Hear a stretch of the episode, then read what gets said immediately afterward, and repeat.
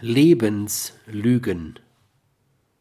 Nicht selten kommt es bei der Abwehr von Über-Ich-Aktivitäten zur Ausbildung von Lebenslügen.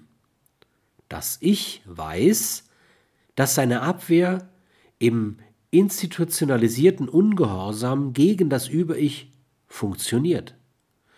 Um die Berechtigung der Abwehr sicherzustellen, greift es zur Rationalisierung während der tatsächliche Grund der Abwehr die, die Hoffnung auf Lustgewinn und Unlustvermeidung ist, indem das Es größere Realisierungsmöglichkeiten erhält, versucht das Ich rationale und scheinbar ehrenwerte Gründe für seine Abwehraktivitäten anzuführen.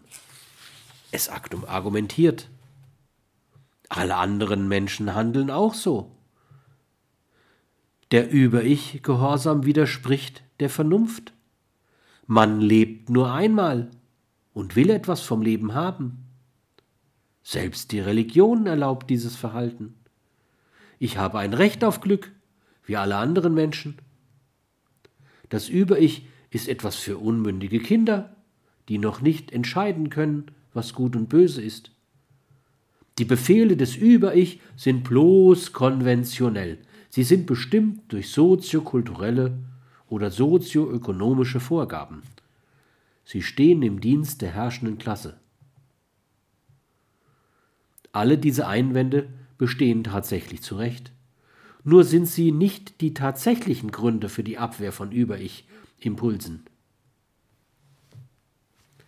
Da die Abwehr so leicht rational begründet werden kann, nimmt es nicht Wunder, dass sie oft schwer zu erkennen und in der Therapie schwer aufzulösen sind. Die Zerstörung solcher Lebenslügen hat mit aller Vorsicht zu erfolgen.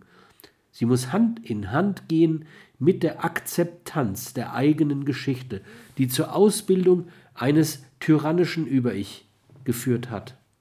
Dessen Strukturen und tyrannische Machenschaften gilt es zunächst zu erkennen und in einiger Trauer zu entmachten, ehe man mit rationalen Gründen eine Neuorganisation des Über-Ich versucht.